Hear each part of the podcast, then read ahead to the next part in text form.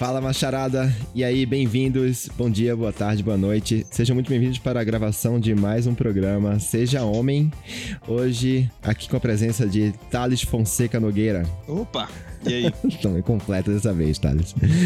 E Tiago Camargo. E aí, galera, tudo bem? Bom dia, boa tarde, boa noite. Mas acho que hoje é mais bom dia, né? Estamos gravando isso às 9 horas da manhã. Olha só, hoje, excepcionalmente, estamos gravando sem live, tá? Então, já pedindo desculpa pra galera que tava esperando a live no Twitch. Não vamos ficar falhando, tá? Isso foi um caso excepcional. Galera, queria dar os recadinhos agora no começo. Então, lembrando que as gravações do programa Seja Homem, elas são transmitidas via Twitch, ao vivo. Normalmente a gente faz as gravações às quintas-feiras, às sete e meia da noite, por aí. Excepcionalmente esse não está sendo transmitido por motivos né, é, maiores. Eu queria pedir também para vocês seguirem a gente no Twitch. Lembra que é bem importante pra gente a gente aumentar a base de seguidores lá para que depois a gente possa usar dos benefícios da plataforma. Então, por favor, se você curte o conteúdo que a gente publica aqui no seu podcast semanal, dá uma olhada lá, segue a gente na Twitch que vai ajudar bastante a gente. Também tem a gente no Instagram, sejahomem.pod. Ah, desculpa, o endereço do Twitch é twitch.tv barra sejahomem. No Instagram é sejahomem.pod. Então segue a gente lá também para ficar de olho nos avisos que a gente manda normalmente nos stories e nos conteúdos nos posts que a gente manda em relação aos episódios, assuntos aleatórios e tudo mais. Beleza?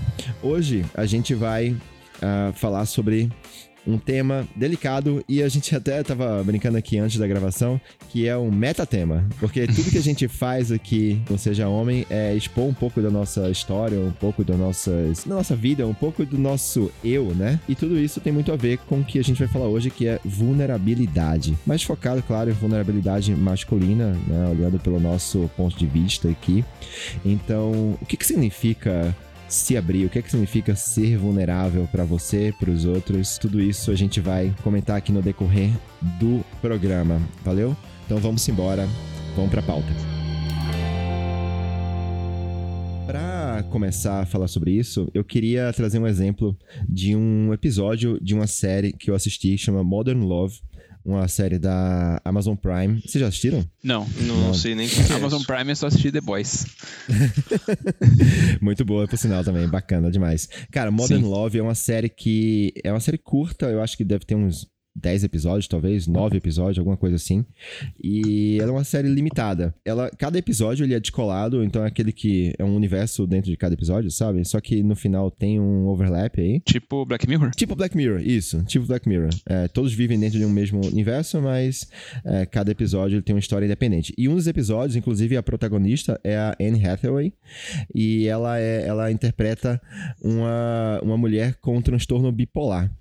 E aí, cara, é muito, é muito interessante porque ela, ela conta que ela vive a vida inteira dela se escondendo, escondendo das pessoas. Tipo, as pessoas não podem descobrir quem ela é de verdade, porque na cabeça dela, se as pessoas descobrirem que, por exemplo, ela é bipolar, então as amigas dela não vão confiar nela porque ela não vai ser uma pessoa que vai estar tá ali sempre para ela. Ou um namorado, quando descobrir que ela é bipolar, ele não vai saber lidar com a fase baixa dela, por exemplo. E aí ela vive se escondendo. No trabalho, o que, que ela faz? Ela montou uma estratégia, ela tem picos altíssimos de produtividade, então ela é uma pessoa extremamente competente, super capaz, porque ela sabe que em algum Quando momento. Quando virar o jogo. Exatamente. Ela vai ficar muito mal e ela não vai trabalhar, ela vai faltar e tal.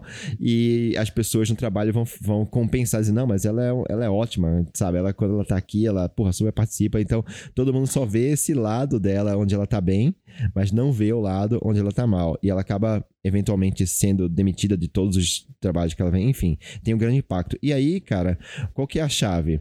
Quando ela e, e, aí, desculpa, eu vou dar spoiler aqui, é um micro spoiler, mas é, vale a pena assistir ainda, tá? E, e, outra, esse episódio, ele, ele tem muita coisa envolvida e vale a pena assistir, não é só isso, mas na base, quando ela se expõe, quando ela finalmente se abre para alguém, para uma pessoa que ela tem o transtorno bipolar, ela tem uma super surpresa, que a pessoa fica do lado dela.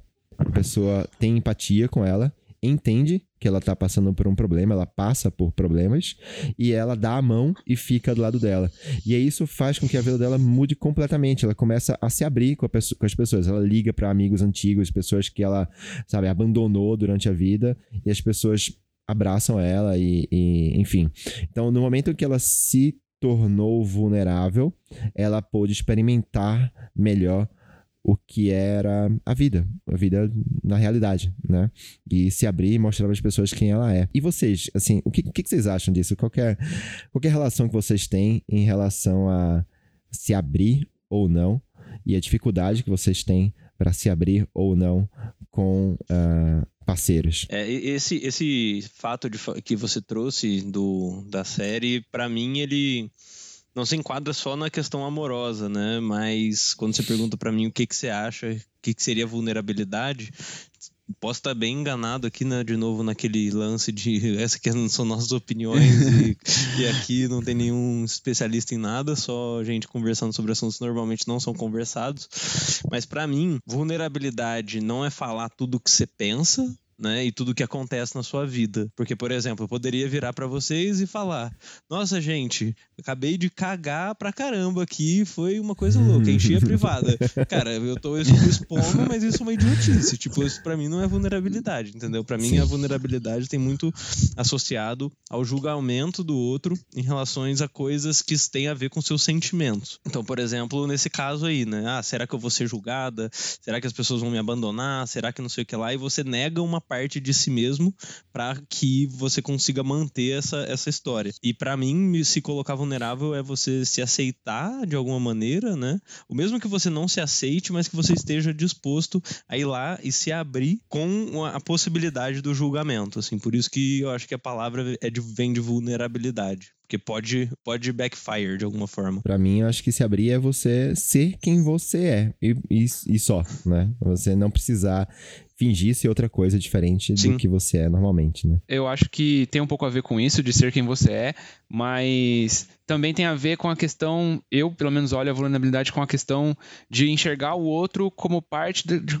como parte fundamental de construir quem você é, entendeu? Então, tipo assim, eu preciso de outras pessoas, preciso compartilhar o que eu sinto e a, o, os meus pensamentos e as minhas dúvidas, os meus anseios com outras pessoas para que eles entendam o momento de vida que eu tô e me ajudarem também, né? Então, até é, porque eu no mundo que eu cresci, o homem não podia ser vulnerável. Acho que vai ter contradição com o que a gente tá. O nome do programa, né? Seja homem. Então, seja homem que eu ouvi, é, cara, você não pode ter medos, você tem que ter certezas, é, você não pode chorar, é, você não pode é, espalhar, demonstrar sentimentos de fraqueza. Como eu tinha falei em, em, episódios passados, na questão de relacionamento, você está sempre competindo com outros homens para ser o melhor é, e conseguir conquistar aquela, aquela moça desejada por todos.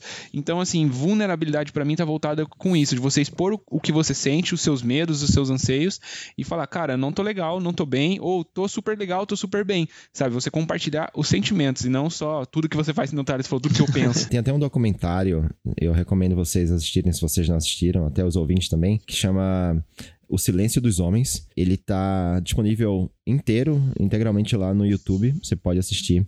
E tem uma cena nesse documentário que mostra um grupo de homens no Nordeste. É, tem um, um, mediador, assim. Eu, eu não. Eu, se não me engano, era um grupo de teatro, sabe? O cara, o cara era tipo um professor de teatro e ele tava fazendo uma dinâmica com pessoas que estavam iniciando ali. E aí na roda tinha homens e mulheres, tá? Assim, todo mundo se dava as mãos fazendo um círculo. E aí ele falava assim: eu vou fazer um gesto aqui e eu quero que esse gesto passe pelo círculo todo e volte para mim. E ele não conta para ninguém o que que é. E aí ele vai e dá um beijo na pessoa que tá do lado. E aí a pessoa que tá do lado tem que dar um beijo na outra pessoa que tá do lado dela e assim por diante. E aí ele conta que quando o beijo chega numa, num pedaço onde tem dois homens, existe uma uma, uma, uma, sabe, uma resistência muito grande para dar o beijo no outro homem.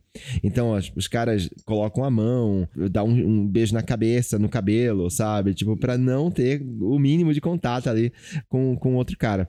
E aí ele conta uma história de um menino, é por isso que eu lembrei da história, porque, pelo que você falou, Thiago.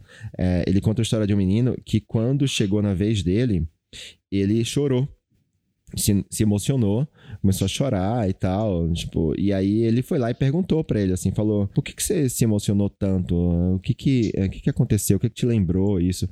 Aí ele falou que na vida dele inteira nunca pôde dar um beijo e um abraço no pai dele, porque ele sempre foi reprimido, né? Porque como homem, o pai dele tinha ensinado a ele que homens não tinham essa exatamente, Relações de afeto, não né? expressões e demonstrações de afeto, muito menos com outros homens, né? Então isso, isso vai muito de acordo com o que você falou, né, Tiago? De, tipo, de homens é, não poderem se expressar livremente simplesmente porque são ensinados que homens não podem se expressar livremente. Sim, é, e, e aí eu acho que existe uma, uma linha tênue né, entre o que é a vulnerabilidade nesse caso e o que é a expressão de afeto.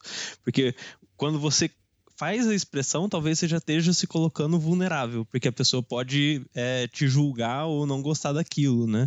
Mas ao mesmo tempo, nesse caso do menino, que eu achei que, que é interessante do que a gente veio conversando né, e construindo juntos aqui sobre o que seria vulnerabilidade pra gente, é ele conseguir nessa roda de pessoas que não necessariamente ele conhecia as pessoas, falar o porquê que ele tá chorando, né? Ele poderia inventar Uhum. qualquer história pra, pra não ter que se abrir, mas ele se colocou ali e as pessoas conectaram com, com o que ele sente. Sim, eu acho que ali é, é, a- é onde tá a expressão de, de vulnerabilidade dele mesmo, né? Ele conseguir é, se abrir, né? É, ele tava num ambiente onde ele pôde confiar nas pessoas, que ele poderia se mostrar vulnerável e aquelas pessoas não iam atacar ele, né? Porque eu acho que o, o maior medo é esse, né? Quando você se tranca, quando você se fecha e você fica invulnerável, né, Thiago?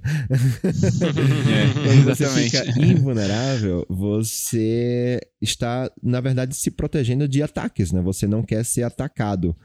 E quando você abre aquilo, ah, abre, você se, se torna vulnerável por algum motivo, e é isso, os motivos podem ser qualquer um, né? E aí a gente tá falando aqui, por exemplo, de, de vulnerabilidades em relação a relacionamentos amorosos, é, você tá aberto a ataque, né? E, e tudo que você não quer é ser atacado, né?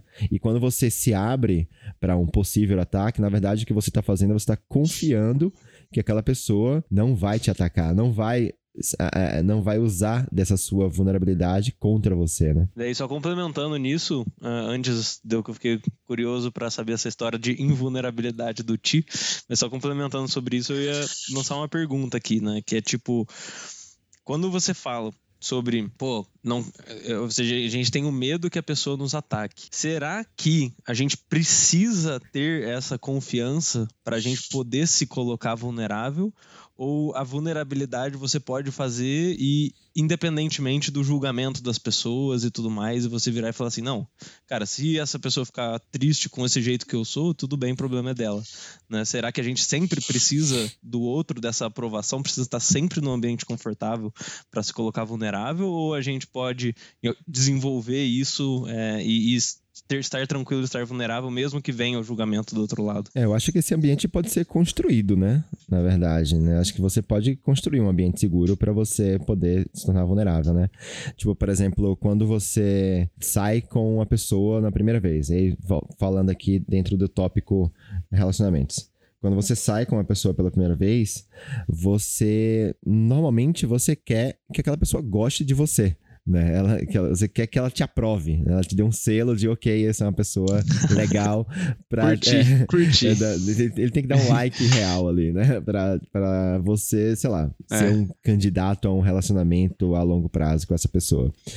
E ne- naquele momento, você abrir algumas intimidades, ou. Não, não intimidades necessariamente, coisas tipo muito, muito íntimas, mas características. Por exemplo, eu vou, eu vou falar um exemplo meu. Quando eu, eh, sei lá, tô solteiro e tal, e, e vou ter um primeiro date com uma pessoa que eu quero, sei lá, ter alguma coisa, enfim.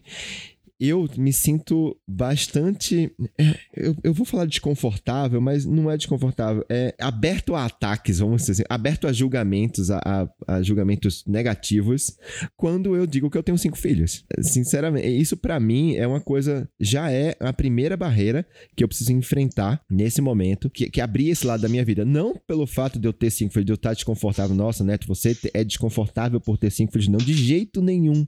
É óbvio que não. Meus filhos são a minha vida e eu amo demais. Mas eu sei que esse é um, é um aspecto Um é um delicado, assunto delicado, né? Um a, outra delicado. pessoa, ela pode muito bem não querer encarar isso, entendeu? Isso não quer dizer que eu sou uma má pessoa, por exemplo. Mas tu já chegou a, a não falar Não. pra, tipo assim, no primeiro encontro, tipo assim, ah, não vou nem vou falar sobre isso agora, porque eu não sei como é que vai desenvolver isso daqui, e hoje eu quero só, sei lá, ficar com ela e tal, e depois Não, eu não- conto. Ou isso nunca rolou? Você sempre, sempre põe em pauta. Primeiro encontro tem que falar Tem do que filho. falar, É. cara, porque assim, meus filhos é é uma parte muito grande da minha vida pra ficar de fora do primeiro papo, entendeu? Vai ficar até estranho eu não falar, porque se eu, se eu não falar no primeiro papo, aí beleza, aí passa, fala pro segundo, uh, no- ela vai falar, ué, mas nossa, a gente conversou por horas e você não mencionou que você tem filho, tipo, sabe? Ia ser uma coisa muito estranha, eu acho. Então não. É, Mas eu vou te falar, Netão, eu acho que hoje com as redes sociais também, tipo, a galera que entra no seu Instagram, ah, provavelmente alguém que queira sair com você vai dar uma xeretada antes, né? E aí ela vai ver que você tem um monte de foto com seus filhos lá e provavelmente ela vai se ligar que pelo menos uns dois ou três filhos O que, vai, o que vai ser difícil é fazer a conta, né? Quantos que aqui são filho, quanto É. que é sobrinho. Mas esse daqui é filho, esse a aqui não é. dos filhos aí é complexa. Mas então, é mais ou menos isso. E aí, cara, é, é, pra eu chegar lá, pra eu conseguir confiar na pessoa e falar isso, eu tenho que construir esse ambiente antes, entendeu? É, e aí vai. Enfim, de, de deixar livre, por exemplo, que a outra pessoa também pode confiar em mim, entendeu? Que ela, que eu tenho certeza que, assim como qualquer pessoa no mundo, ela também pode ter alguma característica, alguma coisa que pode deixar ela vulnerável. Entende? Então, acho que é uma troca. Tipo assim, olha, você não me ataca e eu não te ataco. Tamo combinado? Tipo, e, e aí segue. Eu queria responder também essa pergunta sua, Thales. Eu acho que é mais fácil a gente, a gente se torna, é, a gente se abrir para as pessoas, que a gente confia, onde tem, a gente tem esse ambiente seguro, né? Mas ao mesmo tempo eu sinto também que se for uma pessoa com quem eu, eu não vou ter nenhum tipo de convívio social depois, posteriormente àquele episódio, pode ser também que eu não me, não me importe de falar coisas sobre a minha vida, porque exatamente por isso, não, não vai ter um tempo, não vai ter esse julgamento que a gente tem medo depois, porque eu não vou encontrar mais com essa que você pessoa, tem sabe? no, com, com o motorista do Uber, né? Você pode falar qualquer coisa com ele. Isso, exatamente. Eu posso falar qualquer coisa com ele, entendeu? Porque eu não vou encontrar com ele novamente. Tipo, acho, acho que eu conheço uma pessoa só que pegou o mesmo Uber duas vezes. O resto, eu nunca consegui pegar o mesmo Uber. Mas enfim, eu acho que tem esses dois. Aí, ent- entre esse meio de sair da zona, da, da zona de conforto e nunca mais ouvir essa pessoa, nesse intervalo aí é difícil se, se, se expor, se, se, se, se abrir. Aí, pe- pegando o Neto, esse papo de, de relacionamentos e tal, vulnerabilidade no relacionamento, cara, principalmente nesse papo de conquista e de primeiro encontro, eu já ouvi muito amigo meu e por, por, por vezes eu também já agi assim, do pensamento masculino de que a mulher não desejaria um homem vulnerável, né? Foi construído na gente de que o papel do homem é ser esse homem, é o super-homem, né? Tipo, o cara não sente nada, ele é fortão, ele é bonitão, ele sabe tudo. Então eu já ouvi muita gente falando, cara, se você for lá e se abrir no primeiro encontro, ela não vai querer ficar com você. Ela não vai querer, porque aí entra naquele papo de homem que fica falando, tipo, a mulher gosta do cara que é gangster lá, o cara que é, que, tipo, o, gra- o cara é o playboyzão, ou o cara que é o bad boy e não sei o quê. E aí, tipo assim, é, enfim, isso aí é um monte de papo de homem tentando entender como mulher pensa, mas o que a gente, o que eu já ouvi de gente falando, cara, você não pode se mostrar vulnerável para uma pro sexo oposto, né? Porque ele vai deixar de desejar, porque vai te enxergar como uma pessoa fraca. Foi muitas vezes, assim, foi muitas vezes. E eu acho que, no meu caso, com a minha esposa, foi totalmente o contrário, assim. Foi o fato de eu ser franco, honesto e transparente com tudo que eu tava sentindo com ela, que fez a gente criar essa relação sólida e que a gente tem hoje. Porque ela falou assim, cara, ninguém nunca foi assim comigo. Ninguém nunca se abriu dessa forma como você abre. Agora eu entendo o que você, você pensa, eu sei o que você sente e posso confiar em você para me abrir também. Sabe? Porque antes eu olhava para os outros homens com quem me relacionei e, tipo, era como era esse, esse, esse negócio que eu falei, né? Tipo, aquela pedra. Tipo, o cara não sente nada, ele não faz nada, tá sempre ali, ah, tá tudo sempre 100% bom, tô sempre indo pra frente e tal. E ela falou, cara, ninguém é assim. Eu acho que uma pessoa assim oprime, né? Quando você vê que a pessoa que você se relaciona é perfeita, não tem problemas, não passa por dificuldades, sabe? Nunca tá, sei lá, preocupado com a conta para pagar, sabe? Ou nunca tá com absolutamente, não tem nenhuma preocupação. Você pensa, cara, eu não posso mostrar falhas, porque essa pessoa vai achar que eu sou uma imprestável. a palavra de ordem. Exatamente, aí você tá errado, né? Aí, aí você se coloca Exato. no errado. Tipo, eu ter falhas Exato. é errado, e quando não é verdade, né? Sim, mas aí até compartilhando uma experiência pessoal aí de uma amostra de um, né? Que eu acho que é super legal, que liga muito bem nessas duas coisas que o Ti falou, né? O negócio do encontro, você não se mostrar vulnerável e depois você se mostrar vulnerável, né? Então, assim, duas histórias que eu capturei conversando com uma amiga que contou de dois amigos dela. Né? Ela falou que um amigo, uma amiga dela, né, saiu com um cara e o cara, cara, despejou a vida dela, dele na cabeça dela. Né, no primeiro encontro. E assim, o que teve de resposta foi, cara, esse cara é muito problema e não sei o que, tô fora. Tipo, só que esticando um pouco mais a conversa, o que eu entendi foi que, no fim das contas, o cara estava passando por um momento é, de um término recente, não sei o que lá, e ele simplesmente usou a, a nova candidata de psicólogo. Né? Então, assim, eu acho que aí entra naquela linha tênue que a gente estava falando lá de oversharing versus a vulnerabilidade. né? Eu acho que esse foi um uma primeira história. De outro lado, teve um, uma, uma amiga dela que saiu com um cara e que o cara falou várias coisas que no primeiro encontro normalmente não se fala, sabe? Coisas que ele tinha medo, manias engraçadas de tipo, ah, morro de medo de barata, umas coisas assim, sabe? É, umas coisas que, tipo, não colocando, né, no, no, na mesma medida, mas ele se mostrou vulnerável e contou várias coisas de fato sobre a vida dele, sobre a intimidade dele, que não é segredo, entendeu? E ele botou para fora e a menina se encantou pra caramba, nem sei se foi para frente, mas essas duas histórias eu acho que são legais para mostrar um pouco sobre esse esse esse se vulnerabilizar para o encontro, assim. Cara, eu, você me fez lembrar uma história, velho, assim, tipo, disso de, de oversharing. oversharing é ótimo. Porque eu, eu, também, eu também tive uma situação dessa, onde eu, onde eu fui, acho que, acho que tenha sido um pouco oversharing quando eu, quando eu tava separado recentemente, recém-separado lá da minha esposa e tal, eu tava, tipo, muito mal. E aí eu me relacionei com uma pessoa e, e eu tava mal pra caramba. Eu, não, eu tava com a cabeça destruída, eu tava muito. E eu querendo, sei lá, fingir que não tava acontecendo nada. E acabei usando desse dessa oversharing para reverter uma situação esquisita, né? Então, assim, por exemplo, eu tava ali, tava ficando com a mulher e eu não, não conseguia, eu, tipo, não tinha, eu não conseguia, eu, eu brochei, tá ligado? Assim, era isso, eu não conseguia, eu não conseguia chegar lá. E começou a ficar uma coisa estranha, assim, ela ficava, caramba, mas, cara, que você nunca não consegue? E, e eu pensei, meu, se eu não me abrir com ela, ela vai, sabe, ela vai ter uma impressão errada, inclusive até sobre ela, vai achar que eu não tenho o desejo dela, não, ela pode ficar se sentindo mal, qualquer coisa assim. Então eu peguei, me abri, contei a minha vida toda e isso foi ótimo, porque naquela situação, naquele contexto, fez com que ela tivesse muito mais empatia por mim, né, pelo momento que eu estava vivendo. Isso reverteu, né, numa, numa, situação legal. Então, hoje, pô, depois disso, a gente desencanou. Beleza, vamos ser amigos só, vamos curtir a amizade aqui. E é isso, até hoje ela é uma amiga querida e é isso, entendeu? Eu acho isso, isso foi muito importante. Então, é meio que aí volta aquele exemplo inicial lá da, da série de quando a personagem da Anne Hathaway ela se abriu com as pessoas e fez com que a reação fosse o contrário do que ela esperava. Eu tenho certeza que numa vida real, vai sim ter gente que vai reagir, que nem essa sua amiga Thales, que falou: ah, não, esse cara é muito problema, eu vou embora. E tudo bem, beleza, tá no, tá no direito dela. Só, é, só é, mas eu acho que no fim das contas, é, também dentro de um certo limite, né? Porque, ok, você não precisa também abrir, mostrar a sua conta bancária, seu extrato pra menina, né? tipo, ah, você vai abrir o, o, site do Serasa e vai mostrar que você tem três ocorrências. tipo, não, cara, você não vai fazer isso. Mas, enfim, se abrir. Espero é... que não.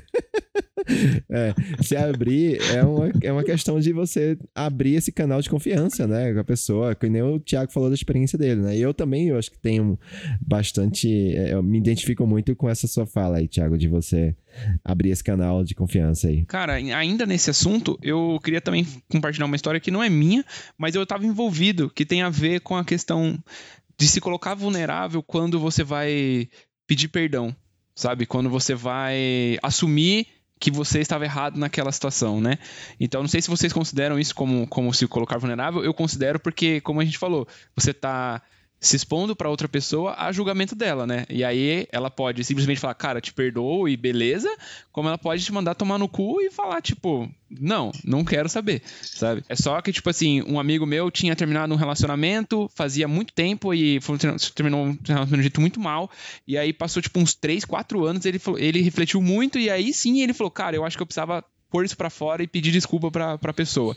Aí eu falei, cara, eu acho legal, mas esteja preparado para esses dois lados da moeda. Ela pode simplesmente falar: Nossa, que bacana que você veio falar comigo e tá perdoado, como ela pode simplesmente falar, mano, por que, que você tá falando comigo? Vai embora da minha vida, sabe? E aí ele foi crente de que a primeira opção ia ser com certeza exata, assim. ele foi lá e meteu, mandou o textão lá, oh, desculpa que não sei o que lá, esperando que a pessoa fosse, não, que legal, que massa e tal. E a pessoa não foi sabe? Ela falou, não, cara, o que você tá falando comigo ainda? Tipo, por que, você voltou? Vai embora, Puta. sabe? E aí ele ficou triste, ficou puto e tal. Ele veio nossa, mano, essa mina começou a xingar ela. Eu falei, não, cara, peraí, não é assim, sabe? Eu falei, você se pôs, a... você fez a sua parte. Como agora? Você não tem como controlar como o outro vai reagir. Eu te avisei antes. Esteja aberto. Pelo visto, você não estava, né? Porque você já foi pensando que você já foi, já foi com uma pré, predisposição pro que você queria ouvir. E aí você ouviu que você não gostou, Agora, lide com isso, né? Mas esse, eu acho que pedir desculpa, pedir perdão, esses, essa, essas partes da nossa vida, assim, são, são bem difíceis também, bem complicadas, exatamente porque a gente não sabe o que a gente vai ouvir, não, não sabe o que esperar da, da resposta do outro. E tem muita gente que tem dificuldade. Eu já tive, já fiquei, não vou mentir, já fiquei, tipo, dois, três anos sem falar com alguém por conta de término de relacionamento, para depois falar, para depois de mais maduro, falar, ó, oh, desculpa, foi mal, é, sei que errei, não devia ter agido assim. E aí também, já ouvi diversas coisas, mas aí, como eu falei, eu já tava um pouco mais aberto com esse amigo. É, eu acho que eu, se posso dar uma dica pra pessoa que vai pedir desculpa pra alguém, é você evitar aquela, o si né? Evitar o si, cara. Porque aquela, aquela história que ela fala assim: olha, se eu errei, eu peço desculpa. Ou se eu te ofendi, eu peço desculpa. Cara, não faz isso, mano. Não faz você isso. Você já sabe que foi, né? Entenda que você errou, entenda que você ofendeu e fala desculpa, pede desculpa dizendo: olha, eu te ofendi e me desculpa, eu vou, eu vou me esforçar para não acontecer de novo e aprender com essa vez. E pronto, tá ligado? e aí, até mudando um pouco de assunto, Netão, você falou do, dessa série, né? Vamos, vamos, na verdade, vai ser uma grande análise de Modern Love, o, o episódio. Você falou que ela, que a Anne Hathaway, né? Ela tava com essa questão de exposição e tudo mais, tinha muito a ver com o trabalho dela, né? Vocês têm histórias também, a gente continuar esse assunto, só que em vez de no, na vida amorosa, o, o relacionamento de amizade e tal, vocês têm as coisas profissionais, coisas que vocês já passaram, coisas que vocês já ouviram, que de sobre vulnerabilidade que vale a pena comentar também? Sim, cara, eu acho que eu vou matar a curiosidade de vocês do porquê que eu tenho, eu tenho a tatuagem do Invulnerável. Não, primeiro você, você tá abrindo pros ouvintes agora isso. é verdade. Então, galera, só pra quem tá ouvindo aí, eu contei pra eles antes de começar a gravar que eu tenho tatuado a palavra invulnerável no meu peito. E aí eu vou explicar um pouco e já pegando nesse assunto aí do trabalho, Thales. Cara, eu acho que você falou um pouco sobre isso antes da gente em off, e depois se quiser complementar, mas eu também saí da faculdade me sentindo assim invencível, sabe? Tipo, eu achava que tudo que eu quisesse eu ia conseguir, porque até ali, até aquele momento de me formar, tudo que eu quis eu sempre consegui, sabe? Tipo, eu pensava, não, eu quero aquele. Eu quero entrar naquele lugar, eu quero, tipo, eu quero entrar na Unicamp. Entrei na Unicamp, eu quero fazer o intercâmbio, eu fiz o intercâmbio. Eu fui pro Peru sem saber falar espanhol, sem saber, conhecer ninguém. Fui lá, me virei, tô aqui de novo, voltei. Então, eu sentia que nada era impossível para mim. Mas aí, depois, quando eu entrei no mercado de trabalho, que, comece, que eu comecei a, a perceber as outras pessoas e como elas também tiveram a vida delas e têm as próprias histórias, eu comecei a me colocar um pouco mais no meu lugar, assim, sair desse pedestal de que eu colocava de invencível para algo mais vencível, né? Mais possível de se derrotar. E aí eu comecei a ter derrotas, né? Porque logo depois que eu voltei do meu, do meu intercâmbio, eu tive o término do meu, do meu antigo relacionamento. Foram cinco anos de relacionamento e a gente terminou. E aí eu fiquei bem mal. E aí logo em seguida eu entrei numa empresa para trabalhar e passou seis meses eu fui demitido por não atingir as expectativas que a empresa tinha sobre mim.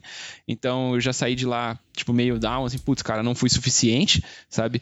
Logo em seguida não, logo seguida não, fiquei um tempo desempregado, acho que eu fiquei uns quatro meses desempregado, e aí naquelas, né, nossa, gente, eu preciso, preciso ter dinheiro, preciso, tô, na, tô querendo casar, tô namorando, preciso ter uma grana e tal, então você começa a se cobrar disso, e aí entrei no, na, numa outra empresa, fiz alguns ciclos de avaliação lá, também não fui bem, também fui abaixo do esperado. Então, parte dessa, dessa tatuagem vem desse ponto de, cara, eu quero, eu gostaria de voltar a me sentir assim, sabe? De me sentir um pouco, de ter essa sensação de se sentir invencível novamente, sabe? De, de me lembrar que um dia eu fui assim, um dia eu fui invulnerável, mas hoje sou totalmente vulnerável, né? Então acho que vem um, vem um pouco disso. E também ela está escrita em runas nórdicas, e aí tem mais a ver com a questão do, do mundo viking, onde tinha os guerreiros berserkers lá, que é os caras que iam na frente na guerra, que, não, que apanhava, apanhava, apanhava e continuava correndo até destruir todo, todo o, o, o exército inimigo. E aí, acho que foi o um momento. Segura minha cara, cerveja, né, Thales? Tipo, segura a cerveja, eu vou chegar onde você vou quer. Te mostrar eu vou... como é que faz. É, eu vou, che eu vou chegar não, onde você quer. O cara não só tem invulnerável, mas ele é um invulnerável viking, velho. Meu Deus do céu. O cara é muito invulnerável. É super homem. Cara, eu tenho uma história de, de de, de, de, vulnerabilidade em relação ao trabalho, recente até. Ah, eu, essa minha história da separação vai virar a mina do ônibus do Thiago já, porque eu falo disso toda vez. Mano, eu só queria dizer que eu segurei pra não falar dela de novo. a gente tem que fazer um episódio especial com ela. Bate, bate bola com ela. Não, não, não. não. Cara, quando isso aconteceu, né, e mexeu de novo, nossa, eu vou ser muito repetitivo aqui, mas mexeu com a minha cabeça, enfim, blá blá blá. Eu tava trabalhando numa empresa e consequentemente, a minha produtividade caiu pra cacete. Muito, muito mesmo. Eu tinha um cargo de gerência e eu abri a situação para meus chefes e falei que eu tava. o que que eu estava vivendo, por que que eu estava vivendo daquele jeito, enfim, e que aquilo estava me afetando muito. Aí, olha só, cara. Aí os caras falaram assim: Neto, por que você não tira férias? Sai de férias, vai viajar, vai descansar e depois você volta e a gente. E aí continua e tal. Eu falei, pô, cara, obrigado, obrigado mesmo. Acho que achei uma atitude super legal da, da empresa de, de, de me oferecer isso, sem muito aviso prévio, né? Que normalmente férias você avisa com antecedência e tal.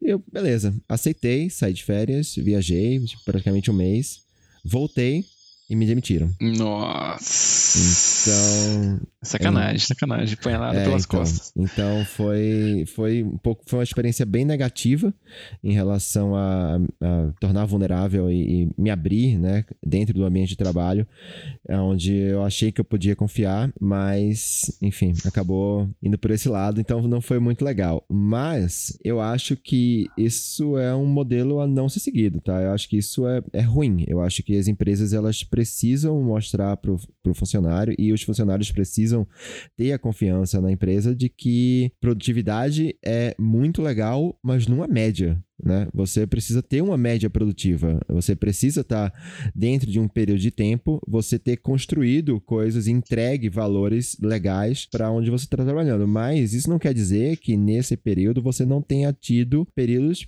ruins, períodos de baixa, né? Então, acho que você se mostrar vulnerável no trabalho é você poder assumir que você não é o super produtivo, o super funcionário o tempo inteiro, né? Você também tem momentos que você produz menos por qualquer que seja o motivo, porque você, sei lá, acordou mal, acordou triste, ou ficou doente, ou alguma coisa assim, né? E eu acho que esse lance de você ter a confiança do outro lado, principalmente no, no, no, no ambiente de trabalho, cada vez mais se fala disso, né? De você ter safety spaces, né? De você ter um ambiente em que as pessoas têm, não têm medo de errar e aí elas podem, de fato, ter mais vontade de fazer coisas inovadoras porque elas têm essa confiança, né? Daí eu vou até contar uma história engraçada que quem me conhece de um um, pouco mais de tempo, sabe? Que é uma das coisas que eu sempre falo meio que de cara, mas isso tem muito relação com o ambiente de trabalho e sentir seguro para isso, mas ao mesmo tempo, isso, com o tempo, eu fui criando uma, uma casca em que, cara, eu vou falar sobre isso abertamente. E se a pessoa não tiver afim de aceitar, cara, então essa não é empresa para mim. Né? Então, e o que é isso? Né? Isso é que eu descobri depois de muito quebrar o pau com a minha ex-namorada, que eu sou narcoléptico. E o que é ser narcoléptico? No fim das contas, você é uma pessoa que bobeou, dormiu. É isso. Então, assim, não consegui assistir filme com ela, já dormi nisso. dirigindo, já dormi é, no estágio algumas vezes. Caralho, sentado, dormir, dormir dirigindo é né? é foda, Então, véio. assim, você tem que tomar uma série de, de medidas na sua vida que vão melhorar isso, mas você vai viver com isso, cara. Você vai bater um sono e, meu irmão, eu posso estar falando com o presidente do, do planeta eu vou ter sono. Tipo, não tem essa opção, entendeu? Né? Daí ela começou a ficar putaça comigo e falou, cara, você tá fazendo de sacanagem sacanagem, só pode ser. Porque a gente dormiu o dia inteiro e tal. Daí ela falou, vai ver isso aí. Eu falei, nossa, será que tem como ver, né? Daí, enfim, resumindo a história, fui na clínica de sono e descobri que tinha narcolepsia. E isso foi muito libertador, cara. Porque o que, que acontece? Eu, se eu tirar um cochilo de 20 minutos, é como se eu tivesse dormido a noite inteira. Então, se bate um puta de um sono, em vez de eu passar quatro horas lutando contra ele, me derretendo assim na frente de uma planilha e sofrendo e não sendo capaz cognitivamente de fazer bosta nenhuma, eu pego, vou, tiro um cochilo de 20 minutos e volto como a Fênix, né? E a partir do momento em que eu descobri isso e falei, cara, tipo, isso aqui é muito melhor para mim, para a empresa e para todo mundo, eu primeira das primeiras coisas que eu falo é, quando eu entro já na empresa, falar, cara, ó, seguinte, eu sou narcoléptico, é assim que funciona e não se assuste se três da tarde eu for ali tirar um cochilo de 20 minutos voltar, porque isso vai ser melhor para todo mundo, né? Então eu fiz isso na minha empresa antiga e quando eu entrei aqui na empresa que eu tô agora, eu, eu falei isso também e foi super bem recebido e tal. Claro que se eu fosse um operador de máquina, talvez o, o gerente não ia gostar muito dessa informação, né? Mas talvez não é para eu estar tá sendo operador de máquina também. Então isso me limitou de alguma maneira, mas foi super libertador conseguir falar sobre isso abertamente, sabe? No trabalho, principalmente. Eu acho da hora você falar, falar sobre isso, porque ainda mais essa relação com o chefe que você disse, né? Porque nessa última, nessa última vez que eu tive, que eu contei que eu, que eu tive essa avaliação que eu, onde eu não fui eu não sei dizer a palavra, avaliar. Não, não é que, é que daí vai parecer que, que quem avaliou que foi, fez errado, né? Não, não, não tive um bom desempenho, digamos assim. É, eu queria ser muito honesto com ele e expressar meus sentimentos. Falar, cara, eu não tô me sentindo legal, não tá sendo bom para mim. É, eu, tô, eu desenvolvi recentemente, por conta do estresse do trabalho, é, desenvolvi gastrite, desenvolvi. Meu cabelo tava caindo pra caralho e tal. E aí eu queria ser honesto com ele. E que eu não tava, tipo, mais na pegada, sabe? Eu tava meio, tipo, frustrado com tudo. E enfim, só que eu tinha um medo muito grande de porque assim, quem vai querer na equipe alguém que não tá motivado, alguém que tá com que tá triste, alguém que tá que não tá mais conectado com as coisas, sabe? Então eu tive um medo muito grande de falar sobre isso com ele, mas ao mesmo tempo eu pensei, pô, cara, se eu não falar, ele não vai adivinhar isso e minha vida não vai melhorar se eu não fizer isso. Então eu fui lá, peguei esse momento, peguei puxei uma reunião com ele e falei, expliquei tudo para ele, tudo que tá acontecendo, contei essa história toda que eu contei para vocês, tipo, cara, eu já venho de algumas derrotas aí e tal, e agora tô me sentindo assim de novo. E aí como que a gente pode fazer para isso não acontecer novamente? E aí eu fui super bem receptivo, ele foi super bem receptivo, me super, super me entendeu me ajudou pra caramba também, criou um plano de desenvolvimento junto comigo, tipo, foi acompanhando mensalmente, tipo, cara, vamos fazer isso, vamos fazer aquilo, aqui você pode melhorar, aqui você pode. Então eu achei que, é, voltando no papo do, do, do, do, do é, da série lá, que eu já até esqueci o nome, mas é tipo, aqui são cases de sucesso onde você se abriu e, e acabou dando certo, né? Tipo, acabou que é, você foi bem recebido quando você fez isso. Eu queria, eu queria trazer, assim, para a discussão. Eu acho que a gente está trazendo alguns exemplos de situações no trabalho e tal, enfim, que tornam a gente vulnerável. Eu acho, a, do Thales eu achei incrível, Thales. É muito foda, eu não. Né? Nossa, eu também eu não sabia eu não disso, sabia, cara. Não sabia, não sabia disso. Que, talvez seja a primeira pessoa narcoléptica que eu conheço na vida. Muitas pessoas não sabem que são. Exato, então, ou é isso, ou elas não, não sabem que, que é. são, ou elas não é. contam é. que são. Mas o que eu queria perguntar para vocês é vocês acham que alguma dessas preocupações, é, dessas, sei lá, amarras, talvez, vou, vou chamar de amarras, ou, ou enfim, é, situações onde vocês se fecham no trabalho, tem a ver com masculinidade, que vocês é, não poderem se abrir porque vocês acham que por serem homens não vão ser bem recebidos por causa disso? Por exemplo, eu vou falar da, da minha situação, né? Eu acho que teve um pouco disso sim, para mim, tá? Porque eu, como homem, ten, ten, eh, tendo ficado tão afetado assim por um término, né? Eu acho que pode. Aí eu tô sendo. É, eu tô conjecturando, tá? Eu tô pensando e tentando interpretar o que, que aconteceu na cabeça de quem é, pensou. É, eu fui. Eu, eu acho, eu sinto que eu fui interpretado como um homem frágil, um homem que não consegue segurar uma situação de estresse e separar isso do trabalho, como se por ser homem eu tivesse a obrigação de ser mais forte e separar isso completamente e usar, sei lá, usar o trabalho como escape, entendeu? Não, vou me jogar no trabalho aqui, eu vou produzir muito mais porque eu quero dar um outro sentido na minha vida, porque eu sou um homão da porra, entendeu? E eu acho que eu fui interpretado como o contrário, como uma pessoa, um homem que, pô, o cara, sabe, sofreu um, uma decepção amorosa e aí agora eu, sei lá, não posso contar com ele, com a full productivity dele aqui na, na, na, na empresa, porque ele tá sofrendo do coração, entendeu? Tipo, que homem é esse, entendeu? Eu acho que eu senti um pouco disso. Vocês acham que vocês passaram por alguma situação que a sua masculinidade estava relacionada com essa sua fragilidade de alguma forma? Cara, assim, da minha, do meu lado, tá? E de forma resumida, até os meus 23 anos, mais ou menos, eu achava que eu era prova de balas, então nunca. não, não, tinha, não tinha por que ser vulnerável, afinal de contas eu não tinha nada pra, pra, me mostrar vulnerável. Eu era o, o última bolacha do pacote. Na minha cabeça, né? Óbvio que pro mundo eu era um bunda mole e hoje eu vejo isso também. é, e depois.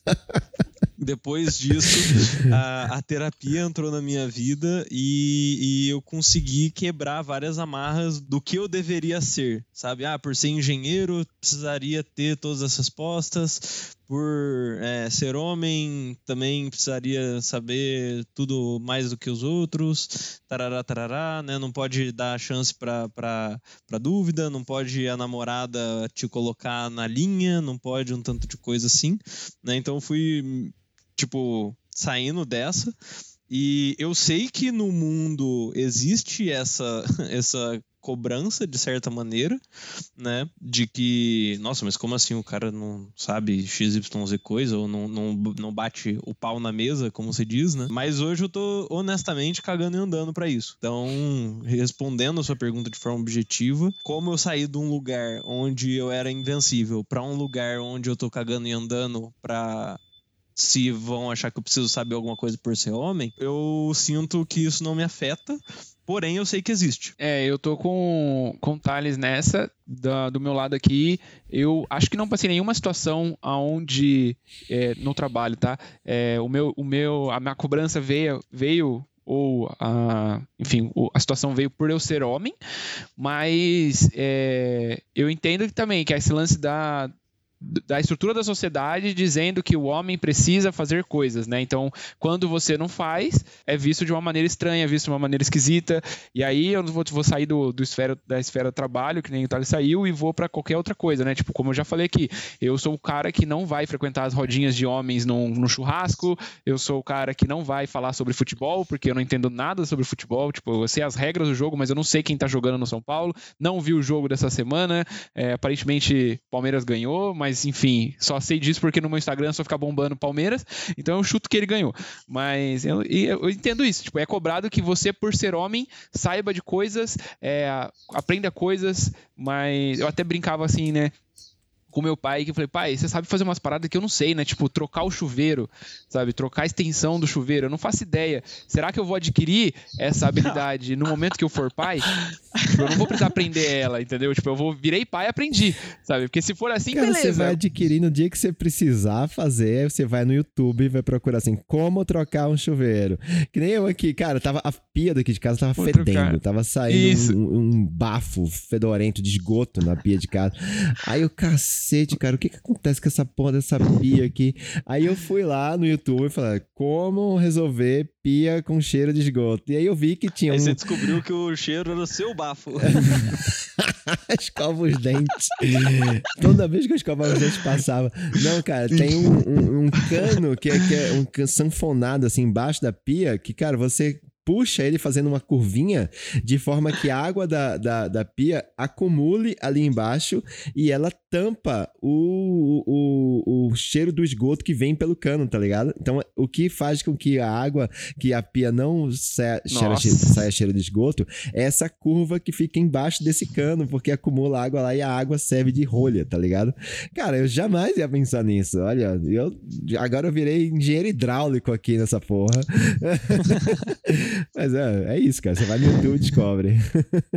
Mas, ó, socialmente existem essas, essas cobranças. E assim, uma coisa que é super legal, que pra mim fez muito sentido esses tempos pra trás, quando eu assisti o TED da Bene Brown, né? Ela fala sobre vulnerabilidade. E uma das coisas que ela falou lá que ligou muito comigo foi: quando você pega os seus sentimentos e coloca ele dentro de uma caixinha e fala assim, não, isso aqui não existe, né? Não vou lidar com isso, você não consegue ser seletivo, né? Ah, a minha tristeza eu vou guardar na caixinha, mas a minha alegria eu, eu vou deixar super legal, né? Então, assim, quando você anestesia um sentimento, você anestesia tudo, né? Então, muito melhor você estar conseguindo lidar com eles do que você guardar eles todos numa caixinha.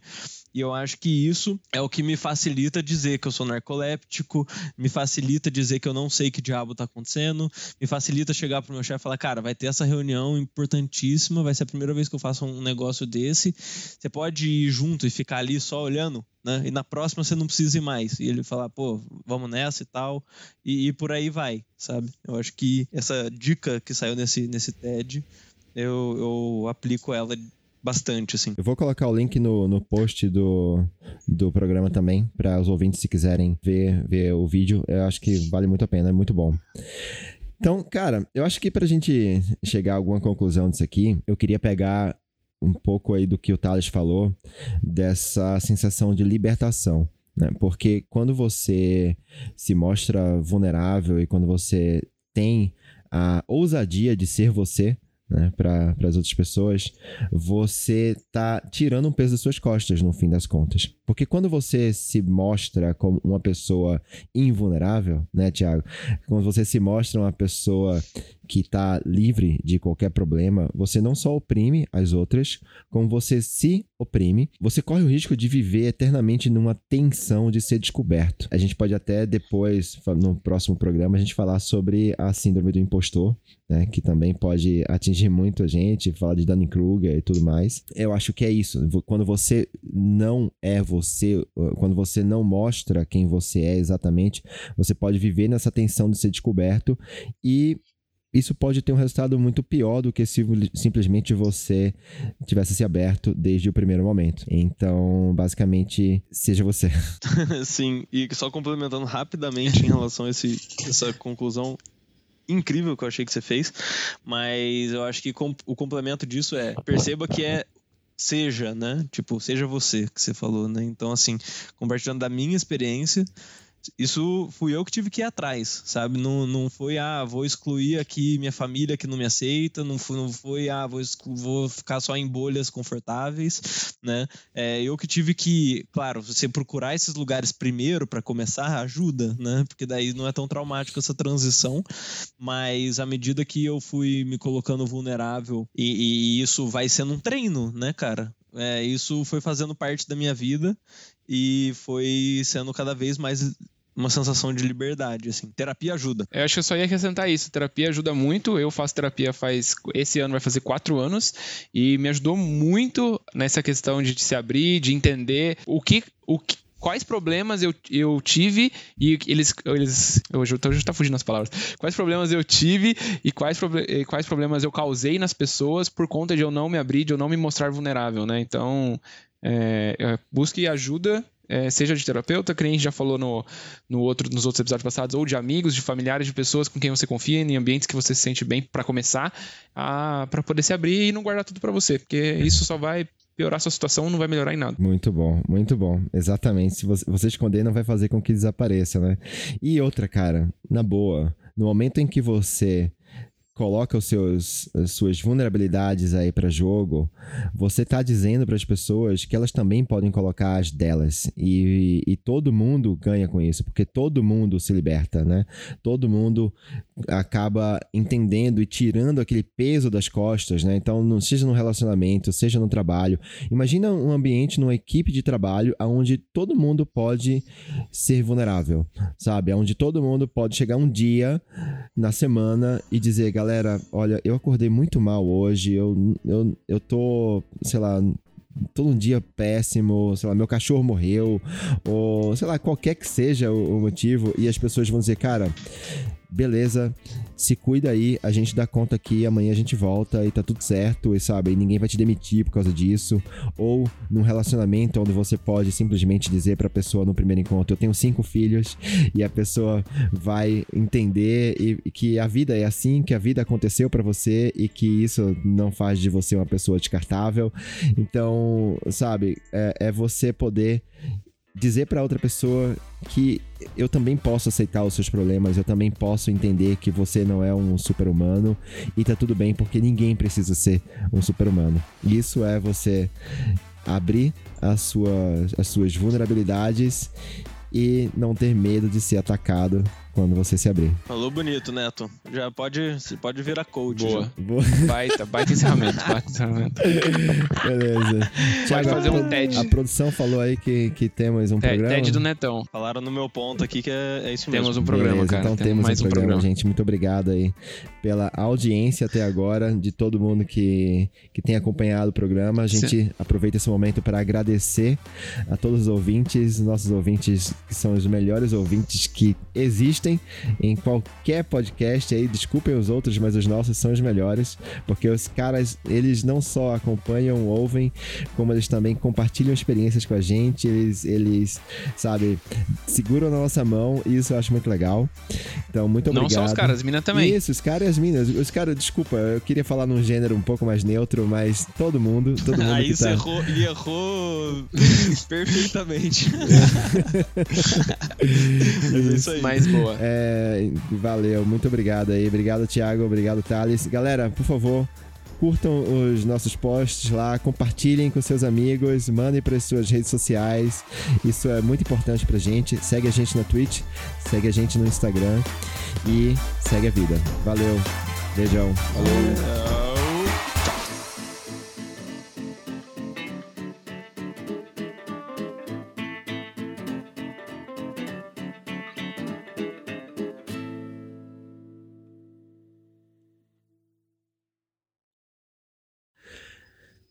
Ah, cara, um- um- uma coisa. Eu tenho notado que toda vez que eu falo fala macharada no começo, eu dou uma suspirada depois, como se eu estivesse mega cansado. Parece Eu acho que é o seu tipo. Acho que é o seu tipo. Uf, foi. É. Vamos. Vamos começar. É, eu vou tentar não fazer dessa vez. Fala isso, não, fala isso. Pergunta se a galera já percebeu que você faz isso. Acho que é uma boa. Vamos lá. Já na, na pegada de vulnerabilidade, Aham, né, só, né? é verdade. o que, que o povo acha disso. Vocês acham que eu sou um, um tio cansado? Um tio é- cansar. Boa. ou vocês acham que vocês nunca perceberam? Excelente. Vamos lá, então.